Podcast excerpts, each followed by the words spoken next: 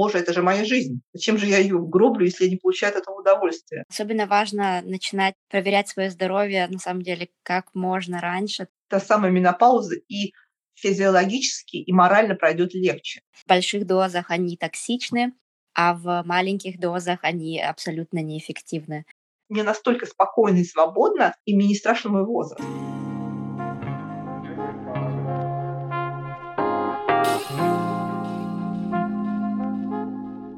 Добро пожаловать на подкаст «Начало». С вами его ведущая Юлия в поисках женского здоровья и душевного равновесия.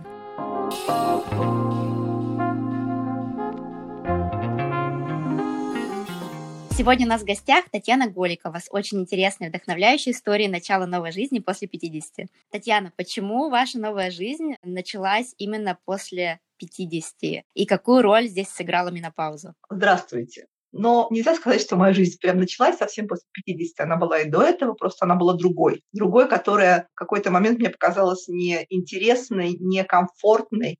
И это было до 50. Это было гораздо раньше случилось в моей жизни, когда я думаю, что многие женщины через это проходят, когда тебе в семье и комфортно, несмотря на то, что кажется что со стороны, что все замечательно. Это шло постепенно, внутри копилась какая-то неудовлетворенность. Мне хотелось поменять свою жизнь, хотелось развестись, но я не могла на это решиться, потому что то ли это установки наши жизненные советского прошлого, то ли еще какие-то внутренние боязни и опасения. То есть я думала об этом, потом думала, ну, а, в принципе, все у меня хорошо, у меня там есть дом, есть муж, который обо мне заботится, я езжу путешествовать, но вот набирается, набирается, набирается, и в какой-то момент случилось то, что я вдруг подумала, боже, это же моя жизнь. Зачем же я ее гроблю, если я не получаю от этого удовольствия? И было это как раз в 50. Чуть больше мне было 50, это было мне 52 года. Настолько это было для меня просто вот ярко, в смысле мысли яркой, настолько для меня это вдруг стало легко и просто принять решение, что я собралась и ушла. Знаете, ну до этого были какие-то предыстории, такие немножечко, когда я уже совсем там,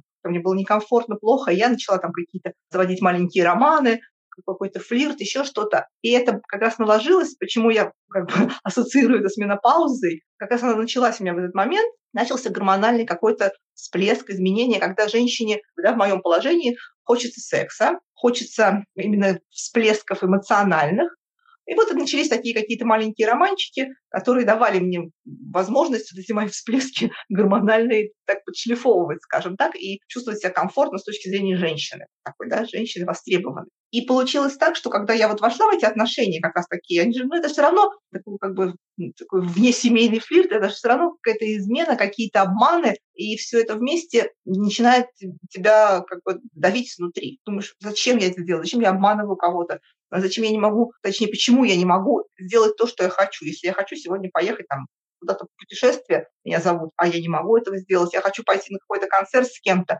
а я не могу. Я не хочу, в конце концов, приходить домой ночевать, а я должна. То есть вот это такой момент, и я вдруг решила, да не хочу я так жить. Зачем я буду обманывать? И, и я вот приняла это решение. Но и все так случилось очень органично. И было совсем не страшно.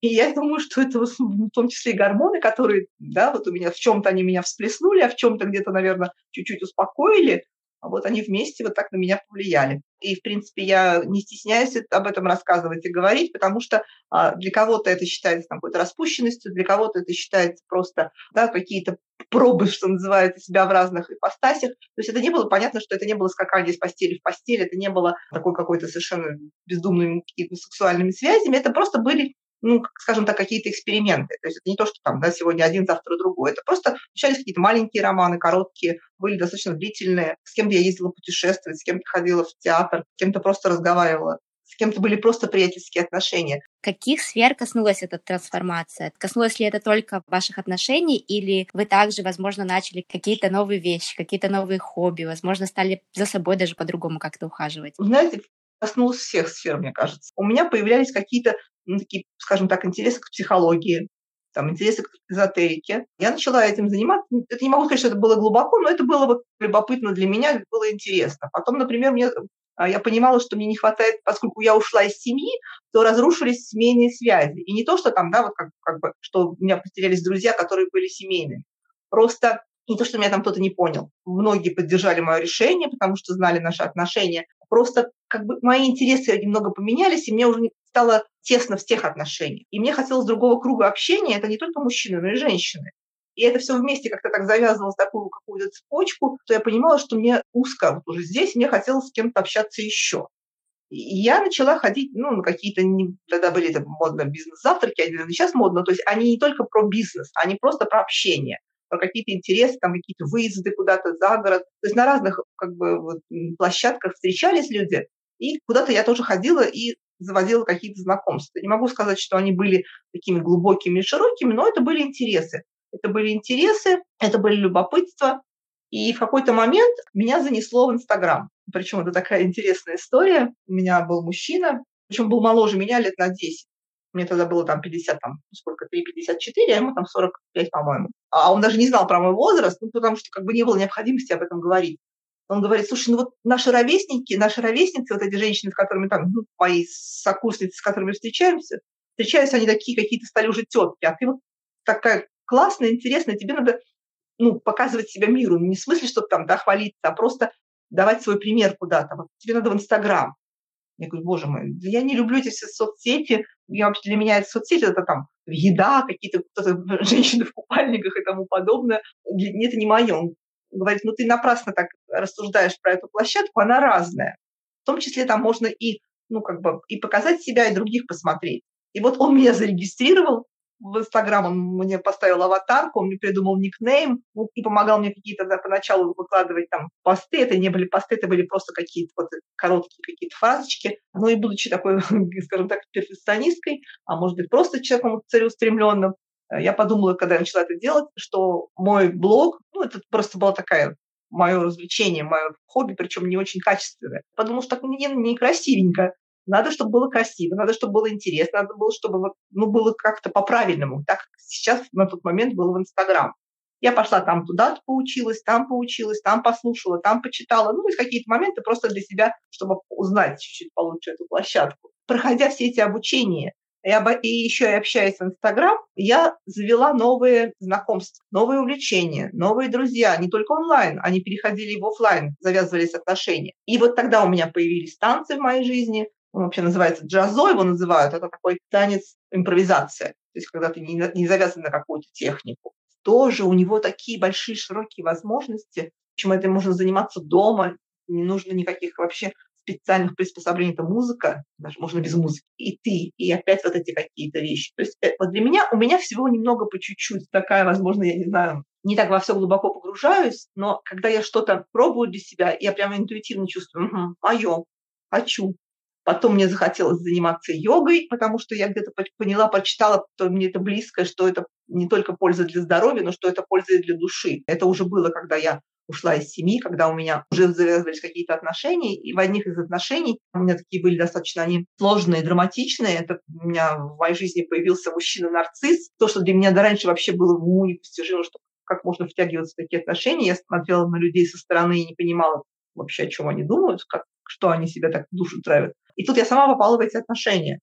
Ну, то есть, видимо, мне нужно было, мне там вселенная откуда дала попробовать и это тоже. И когда я нашла все-таки себе силы выйти из этих отношений, это не так просто, то у меня появилась йога случайно. Ну, как все, все не случайно и случайно, да, не случайно и не случайно. Я думала, что мне нужно немножко отвлечься, мне нужно немножечко научиться отключать ум, мне нужно немножечко расслабления. Я подумала, может быть, мне надо заняться танцами или, может быть, еще какими-то практиками. Я просто искала то, что есть в округе, и зашла в какой-то маленький клуб, спросила, что у вас тут есть. Мне сказали, кто-то там йога, там еще что-то такое. И девочка на ресепшене очень милая сказала, знаете, Татьяна, вот вам надо прийти на кундалини-йогу, у нас шикарный преподаватель, она вам понравится. Для меня до этого йога было вообще понятие, боже, не, вообще не, не, не, не про меня, не, не вообще не понимала, что это такое. И я пришла, и мне реально понравилось. Мне реально понравилось это как физкультура с точки зрения для тела и с точки зрения каких-то медитаций, и я в это втянулась. Я думаю, что уйду в это поглубже, потому что реально я ну, там, читаю какие-то вещи про, про ту же самую кундалини йогу и понимаю, что это шикарные совершенно практики, и даже для тех женщин, которые вступают в период менопаузы. То есть если вовремя к этому прийти и заняться этим, то та самая менопауза и физиологически и морально пройдет легче. Поэтому, когда меня знакомые мои девочки, там, ну, девочки, там где-то 45, у тех, кого начинается предвестие какие-то менопаузы, я им рекомендую настоятельно познакомиться с кундалини-йогой. Ну, и поскольку я через нее прошла, не оставлять эту практику, что ли, в стороне, попробовать ее, почувствовать ее. Потом появилось рисование, то есть я до этого рисовала, а тут, значит, нейрографика, она меня тоже увлекла. То есть какие-то начали появляться разные интересы, которые то, что я увидела просто в Инстаграм. И начинала с кем-то общаться, мы обменивались какими-то контактами. То есть и моя жизнь стала совершенно другой, она наполнилась другими вообще какими-то красками. И дальше, и дальше пошла следующая трансформация. То есть меняясь в общении, меняясь в мировоззрении каком-то, да, я стала сама меняться и задумываться над своими какими-то ценностями, не в том плане, что там, да, не убей, не укради, а именно а что же я хочу вот в этой жизни, а что же я хочу, ну, даже на той же самой площадке Инстаграм. Понятно, что это для меня хобби, понятно, что это площадка для общения. Учитывая те отклики, которые идут в виде комментариев, то, что мне пишут в директ, то, что меня спрашивают и просят совета, я поняла, что я могу нести пользу, я могу давать эту пользу. А когда человек с возрастом, ну, по крайней мере, у меня, так и у многих моих знакомых, очень меняются приоритеты. Как на какой-то момент мы хотим зарабатывать деньги, мы хотим, там, не знаю, воспитывать детей, а, давать там еще что-то такое. Потом мы хотим давать уже в мир свою пользу какое-то преломленное через себя понимание жизни. Вот я смотрю там под блоги тех людей, которым да, 50 там плюс, очень многие уходят из успешного бизнеса и идут вот с этой миссией, потому что хочется донести, что жизнь в 50 не заканчивается, она только начинается. Получается, что я еще нашла какую-то свою новую направление в жизни. Оно пока у меня не разрослось, курс какой-то. Я пока только об этом думаю. А у меня есть офлайн бизнес, ну, в смысле, даже не бизнес, я работаю экономистом, там мой основной заработок, а здесь другой интерес. Ну, и, в принципе, я понимаю, что я в любой момент готова уйти из найма и быть человеком в другом направлении. То есть мне настолько спокойно и свободно, и мне не страшен мой возраст. Татьяна, вы начали столько всего нового. Скажите, вы, в принципе, всегда были легкой на подъемы, то есть для вас всегда было легко начинать что-то новое, или именно вот в этот момент вы смогли начать жизнь так, как вы хотите, и менять буквально каждую сферу своей жизни? Нет, я никогда не была такой э, прям смелой. Я, в принципе, не была никогда и трусихой в каких-то вещах, но принять для меня решение, а это достаточно сложный момент. Ну вот как было с да, уходом из семьи, это же достаточно долго тянулось. Еще какие-то начинания, я все время, то есть я достаточно долго взвешиваю, а вот так, как потом, поскольку я человек такой достаточно ну, я не знаю, слово меркантильный, наверное, не совсем верное выражение, но, по крайней мере, я оцениваю риски, и мне каждый раз, вот, когда я начинаю что, о чем-то задумываться, а вот это так, а вот это как оно, а я продумываю и я честно вам скажу, я тоже очень часто побаиваюсь каких-то моментов, но я понимаю, что если я не сделаю этот шаг, то не будет следующего. Где-то я себя вот так вот подталкиваю, прям, ну, скажем так, вот с переживаниями, но я подталкиваю себя. Просто потом, когда я уже ну, что-то для себя решила, тогда уже проще делать первый шаг и следующий. Поэтому нет, я не, я не такая решительная, смелая, как может казаться вот на первый взгляд. Поэтому то, что говорят, да, полюби себя, уверенность в себе, это, это, это вообще это просто такие слова. К этому прийти очень сложно. Я к этому еще до конца не пришла. Я во многом не уверена в себе. а Я в чем-то там скажем так, недолюбливаю себя, ну, условно. Это все такой момент, через который надо проходить, который надо пробовать. Если мы не будем пробовать, то ничего не получится. Другое дело, что с возрастом нам так всегда вот это говорили, да, скоро пенсия, ты там, о чем ты говоришь, а какие твои годы. Сейчас же даже возраст, да, поменялся, вот эти вот градация, молодость, там, старость. Сейчас совсем другое отношение и другие возможности, в том числе и там, не знаю, по питанию, достаточно много информации по уходу за телом и за лицом, Дело в том, что в жизни женщины появляются какие-то увлечения, которые дают ей возможность немножечко взглянуть на себя по-другому. И на самом деле иногда эти увлечения нужно к себе чуть-чуть притянуть. И, и иногда даже вот тебе не хочется, надо себя, скажем так, заставить. Ну, вот, например, что касается спорта того же, той же там физкультуры или каких-то взглядов на себя с точки зрения каких-то изменений внутренних. Именно таких, да, физиологических, гормональных. Потому что когда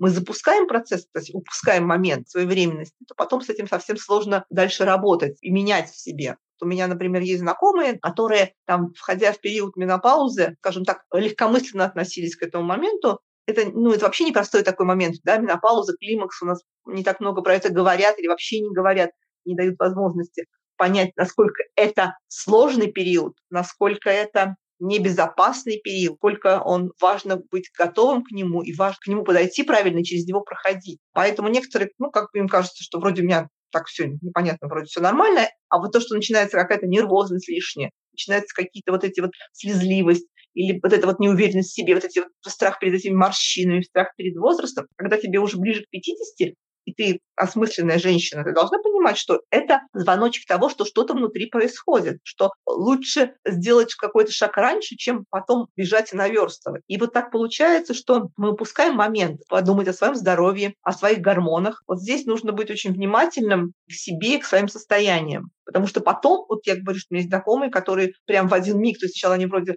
вот да, да, ну что-то да, что-то я тут такая капризная, тут что-то у меня там какая-то потливость, то еще что-то. Когда ты ее толкаешь и говоришь, дорогая, иди к врачу, иди сходи, проверься, сдай анализы. И когда она идет, оказывается, что там уже пошли такие процессы, которые нужно уже просто лечить, потому что э, ну, у нас же происходят изменения, что это прям как, ну, не то, что опасно для жизни, но, по крайней мере, требует и больших денег, и кучу времени, и, не, и сил, и вообще и нервов, чтобы это все поправить. Поэтому я считаю, что нужно очень осмысленно подходить периоду менопаузы и климакса. Скажите, Татьяна, когда у вас начались первые симптомы, какой ваш был ход действия? Обратились ли вы к гинекологу? И какой вообще у вас был опыт э, с докторами? Знаете, вот, к сожалению, опыт с докторами мой был печальный. Ну, не могу сказать, что он был такой трагический и драматический, но он был никакой. То есть я, как человек, который относится к своему здоровью внимательно, я слежу за питанием достаточно давно, там, я стараюсь посещать врачей, проходить какие-то да, осмотры диспансеризации, и я пришла к гинекологу и сказала, что, знаете, вот у меня там начинаются перебои с месячными, там еще какие-то на, на, уже какие-то появляются приливы, еще ну, такое то, что я понимала, что это прилив, потому что я все читала. Хотя почитать особо тоже негде было просто какие-то моменты. И я пришла к врачу и вот говорю, я хотела бы сдать анализы, провериться что-то еще как. Причем это была платная поликлиника, это, то есть поликлиника, где я была по страховке оформлена, где я, в общем-то, платила деньги за обслуживание. И даже там мне, значит, назначили какой-то общий совершенно вот этот вот набор анализов, который назначается там девочкам в 30, девочкам в 40, а тут уже должен быть более широкий комплекс. То есть я, те анализы, которые я сдала, там щитовидку проверить, УЗИ сделать, еще что-то такое, они не дают полной картины. И когда, значит, доктор посмотрела, что-то такое сказала, ну, назначили мне там, чтобы не было приливов, чтобы они меня не беспокоили, какие-то гомеопатические средства. Да, они мне помогли. Снизили приливы, снизили там какие-то дискомфорты. Но это же не про это. Был упущен момент. Если бы она мне в тот момент сказала, что нужно пройти более расширенный спектр анализа, нужно посмотреть на все мои органы, потому что меняется костный состав у женщины, например. Она мне совершенно не назначила, вот, например, денсиметрии, не назначила мне этого. А слава богу, что потом, когда я позже сдавала, у меня все нормально. А вот у моей знакомой она просто уже била тревогу, еще что-то. И ей, когда в комплексе назначили денсометрию, оказалось, что у нее вот в 47 лет разрушение костей уже на 60%. То есть такие вещи, которые нужно пройти, и это обязательно. Это нужно сделать ну, хотя бы раз в год.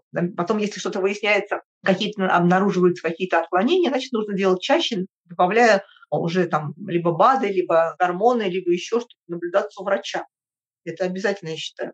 Да, особенно важно начинать проверять свое здоровье, на самом деле, как можно раньше. Не тогда уже, когда гормональные изменения имели место быть, и когда организм уже полностью перестроился, и, возможно, уже какие-то заболевания начали развиваться, такие вот, как, например, как остеопороз, пытаться предотвращать это как можно раньше. Можете, пожалуйста, рассказать, какие БАДы вы принимаете? У меня был период, когда это было там, ну вот уже, может быть, там лет пять назад, ну то есть когда я уже была вот в тех своих менопаузах, там, то там у меня что-то закололо, тут суд хуже стало видеть, еще что-то. И когда я хватала информацию от своих знакомых, которые принимают БАДы, и мне там, я вот что-то выписываю, они мне говорят, ой, вот это вот, я начинаю читать, о, это классно, это классно, это классно, и я просто там заказывала, то у меня на омега, то у меня кальций, то у меня там цинк, то железо, то еще что-то. То есть я просто, понятно, что нам все нужно, но не сдав анализы, принимать БАДы ну, вообще категорически. Вот я как, до этого я совершенно не знала, и даже когда мне кто-то говорил, я сопротивлялась. Но потом, когда я через это прошла, когда я поняла, что вот все, что я там себе принимаю, я могу себе навредить, добавив, например, железо, у меня там что-то там где-то не усваивается, я там что-то еще вымываю. Я, честно говоря, вот я, не, я совершенно не вникаю теперь там в тонкости каких-то препаратов. То есть я иду к доктору, и я ему доверяю. И когда он мне там по результатам анализа говорит, что мне надо, например, принимать цинк, и я принимаю этот цинк, потом она говорит, ага, так, сейчас мы тобой цинк убираем, больше не надо. Будешь в этом в каких-то случаях, там, когда у тебя будут воспаления какие-то, там, или там все эти простудные заболевания, что-то такое, например. Или там D, D3, да, понятно, что все говорят, что нужно принимать D-витамин, то это, это понятно, нам не хватает солнца. Это, конечно, нужно, но мы об этом знаем. Но в каких дозах надо его принимать, это может порекомендовать доктор. Кому-то нужно больше, кому-то меньше. Моя подруга, например, там, условно, поскольку у нее идет неусваиваемость D, то она вынуждена его принимать в больших объемах, добавляя там еще какой-то препарат. И сейчас он у нее там начал накапливаться в организм. Но она узнала этот препарат, сделав да, какие-то тесты. А так она могла бы там принимать как все, и ей бы не хватало. Поэтому я очень всем рекомендую давать анализы и только после этого принимать БАДы. Да, вы тут абсолютно правы, потому что что железо, что витамин D в больших дозах они токсичны, а в маленьких дозах они абсолютно неэффективны. Поэтому индивидуальный подход, анализы — это единственный путь к качественной оптимизации здоровья. Принимаете ли вы или назначили ли вам заместительную гормонотерапию и какой был у вас э, опыт приема? Да, я принимаю гормоны. Дело в том, что мы настолько напуганы словом гормоны, ну, по крайней мере, вот люди моего поколения, то мы всего опасаемся. Когда я там спрашивала у каких-то своих приятельниц, ну, входя в менопаузу, а что ты принимаешь? А что ты принимаешь? И когда кто-то мне там говорил слово гормоны, что они там какие-то ей назначили, я начинала нервничать, думаю, боже мой, как это все ужасно, еще что-то такое. То есть для меня это было такое какое-то прям от, отторжение этого понятия, этого слова. И поэтому, когда, значит, мне мой доктор, который, в общем-то, не очень профессионально подошел к моему климаксу, моему вообще, да, вот моему какому-то видению моего состояния, и просто там сказал, ну вот давай такие типа таблеточки, это, это не гормонально, это вот они гомеопатические, мне полегчало, и вот я говорю, что мы не прошли никаких дальнейших, дальнейших обследований, потом сказал, что ну и вообще вот ну, по таблеточке практически можешь и не принимать, у тебя все нормально. И я правда чувствовала себя нормально. Но когда у меня это случилось где-то два года назад, у меня такое произошло, мне было 56, у меня вдруг начал сильно снижаться вес. Так прям достаточно, ну, прям я там за, будучи барышней всегда худенькой, я где-то потеряла там килограмм, наверное, 7 за три месяца. Прям стала такая тощая. И я понимала, что ну, уже что-то не то что-то не то. И вот очень хорошо, что в мою жизнь пришел человек, который мне помог, человек, который как бы интересуется медициной, человек, который интересуется питанием, который в том числе сказал мне, слушай, иди сдавай анализы, иди смотри то, иди смотри все. И вот я начала уже по ее рекомендации давать анализы. Потом в моей жизни появился эндокринолог, который помог мне эти анализы расшифровать и проработать. Была гинеколог-эндокринолог. Мы начали с ней с этого сначала прорабатывать просто по поводу питания, причем параллельно я еще вот со своей знакомой, которая является моим консультантом до сих пор, то же самое, когда я там сдала, что оказалось, что у меня инсулин повышенный, он такой еще не опасный, но уже не очень, то есть она мне там какую-то назначала диету. И вот в очередной раз, придя к эндокринологу, то есть мы начинаем с ней прорабатывать, проговаривать, и она мне говорит, у тебя тут низковато, у тебя тут низковато, надо добавить гормоны. И я так раз, у меня такое прям в глазах некий какой-то страх, она говорит, ты же понимаешь, что организм уже не справляется, а организм уже не вырабатывает то, что нужно тебе, с точки зрения твоей кожи, да, твоим там внутренним органам, твоим костям и тому подобное. И поскольку я не хотела иметь проблем со здоровьем, то есть я совершенно спокойно могу относиться к своим морщинам, я могу совершенно спокойно относиться там, к лишним двум килограммам или недостающим двум килограммам, но когда я понимаю, что на вот эти килограммы это не про красоту, а про здоровье, то я совершенно спокойно приняла да, вот это вот мысль, что нужно принимать гормоны. Как только мы сели на эту заменительную гормонотерапию, то есть как только я начала ее внедрять в свою жизнь, ну, понятно, что я еще, это были там добавки, это были БАДы, это были корректировки по питанию, ну, какие-то моменты, это такой, какие-то протоколы пищевые, еще что-то такое, но я просто вот на глазах, что называется, начала приходить в себя и там в течение прям буквально полугода все вернулось на круги своя. Татьяна, после вот сдачи всех анализов и после рекомендаций докторов, изменили ли вы сильно свое питание и как вы его изменили? Да, я изменила. На самом деле я всегда действительно питалась ну, скажем так, нормально. То есть в моей жизни практически не было фастфуда. Ну, там когда-то,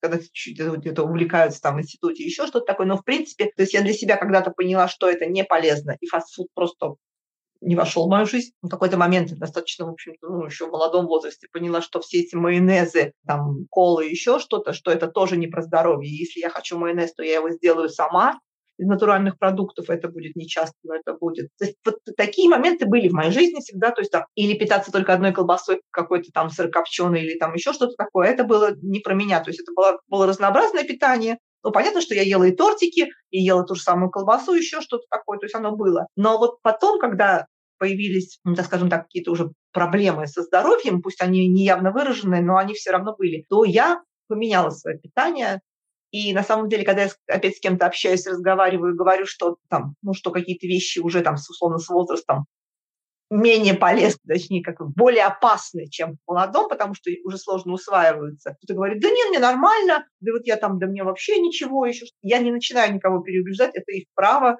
так относиться к своему здоровью, потому что человек пока не готов, не пришел к этому сам, он так и будет делать. Но, например, когда мне тот же самый эндокринолог сказал, что мне надо убрать сахар из питания вообще полностью, в том числе и мед, он тоже относится к сахару, это глюкоза там, или сахароза, или еще что-то, и он не менее вреден, а может быть даже более вреден с точки зрения да, именно там воздействия, тот же самый инсулин, еще раз я говорю, что я не, не, не медик в тонкостях не разбираюсь. Я убрала сахар. Понятно, что я не совсем себя ограничиваю. Я могу иногда съесть какую-то конфетку или какую-то там пироженку, но я уже думаю об этом. Это те же самые мучные изделия, углеводы. Ну, то есть какие-то моменты, то есть я следую рекомендации врача я следую рекомендации врача. Я не могу сказать, что я идеальный пациент, который вообще делает точно, как ему говорят. Но когда, например, нужно что-то под, подправить, вот как, э, например, там, сейчас мне нужно это сделать, хотя уже анализы сдала где-то месяца четыре назад, никак не могу сесть на этот пищевой протокол, потому что там достаточно много ограничений. И я немножко не готова к этому. То есть, но поскольку у меня такого явного нет,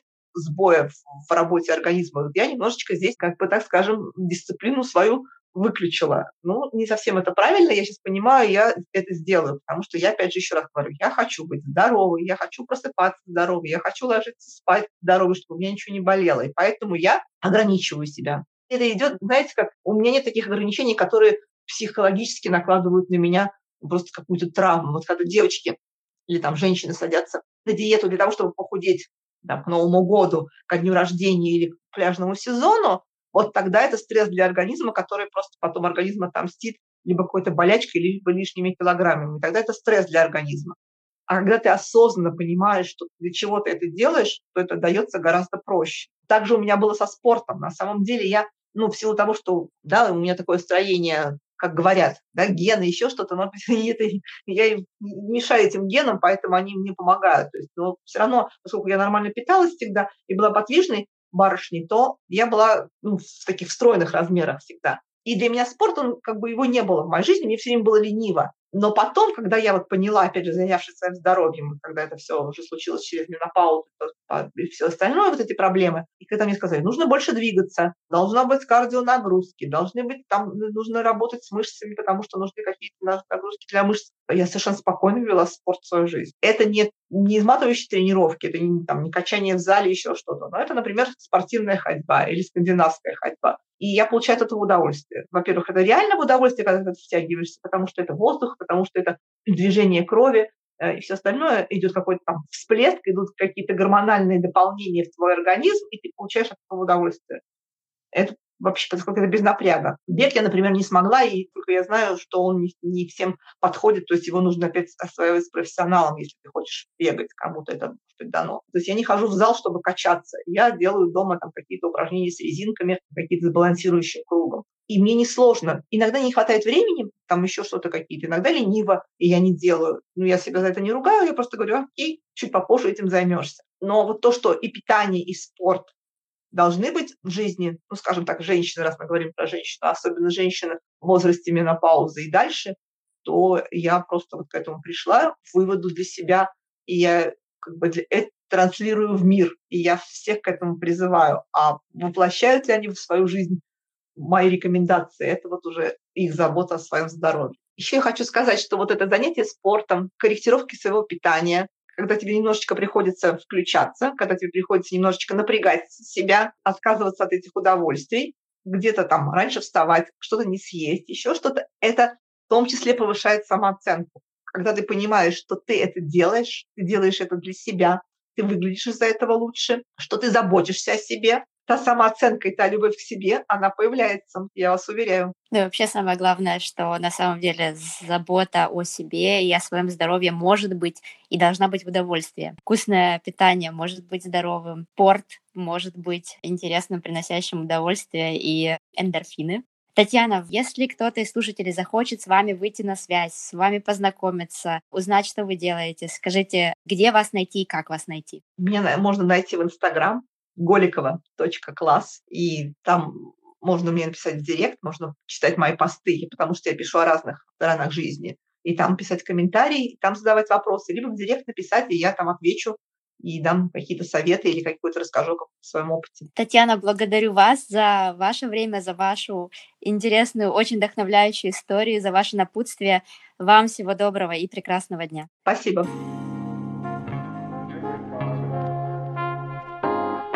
Я буду очень рада обратной связи, вашим вопросам и пожеланиям в разделе отзывов. Если вам понравился наш подкаст и у вас есть родственницы или подруги, кому он может быть полезен, пожалуйста, поделитесь.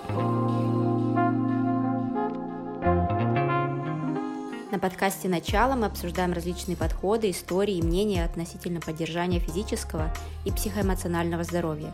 Мы не даем конкретных рекомендаций, мы не знаем конкретно вашей истории, Поэтому перед тем, как внедрять услышанное в свою жизнь, изучите эту тему подробнее сами и при необходимости проконсультируйтесь со своим лечащим врачом. Будьте здоровы!